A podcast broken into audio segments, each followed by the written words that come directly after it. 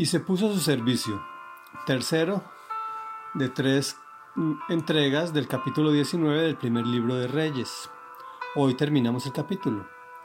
Elías había matado a 450 profetas de Baal después de una manifestación grande del poder del Señor.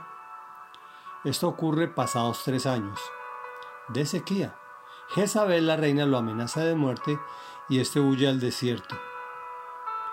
Entra en una gran depresión al punto que el mismo Señor baja a restaurarlo y a reafirmarlo. Adicionalmente le pone tarea. Veamos. Elías salió de allí y encontró a Eliseo, hijo de Safat, que estaba arando. Había doce yuntas de bueyes en fila y él mismo conducía la última. Elías pasó junto a Eliseo y arrojó su manto sobre él. Entonces Eliseo dejó sus bueyes y corrió tras Elías.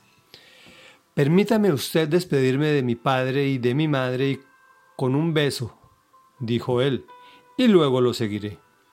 Anda, ve, respondió Elías, yo no te lo voy a impedir. Eliseo lo dejó y regresó. Tomó su yunta de bueyes y los sacrificó. Quemando la madera de la yunta, asó la carne y se la dio al pueblo, y ellos comieron. Luego partió para seguir a Elías y se puso a su servicio. Reflexión. Tengo que confesarte que no me parezco a Eliseo. Este tenía un discernimiento tremendo. De una, de una sola vez entendió que había sido escogido por Dios. Dejó en orden sus cosas, se despidió de su pasado, de sus labores y se conectó con Dios. ¿Cómo lo hacían en aquella época? Mediante el sacrificio de sus bueyes. Y corrió tras Elías. ¡Qué lindo! Se volvió espiritual y no le tocó volver a trabajar. Muchos creen que la salida a sus problemas es dedicarse a predicar la palabra, pensando que solo tienen que repetir lo que dice el pastor en la iglesia y con eso es suficiente. Tengo que bajarte de esa nube. Eliseo dejó su comodidad, quemó sus herramientas de trabajo en reconocimiento que abandonaba su antigua vida, asó la carne y se la dio al pueblo. Luego partió para seguir a Elías y se puso a su servicio. El trabajo para Dios se hace con temor y temblor, pues es de una responsabilidad de vida o muerte. A veces te enfrentas con reinas que te quieren matar, pero permanentemente te cuestionas sobre cómo enfrentar el rechazo, que no es a ti, es a Dios. ¿Cómo afrontaste las asechanzas del diablo que ejerce sobre los miembros de tu comunidad? Si usaste bien la palabra de verdad para restaurarlos, si fuiste lo suficientemente fiel al Señor, si transmitiste bien el mensaje que Él te dio, si en el camino no descuidaste a tu, esposa, a tu esposa e hijos, en fin, no es fácil.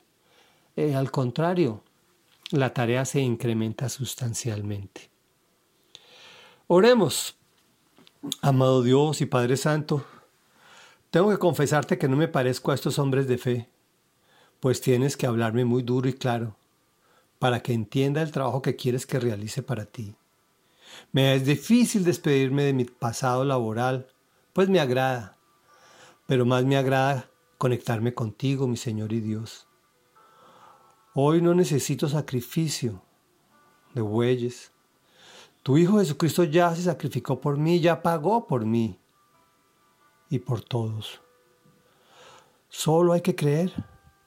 Solo me pides que me arrepienta, que lea tu palabra, que ore, que la ponga en práctica y que reciba al Señor en mi corazón y lo confiese con mi boca.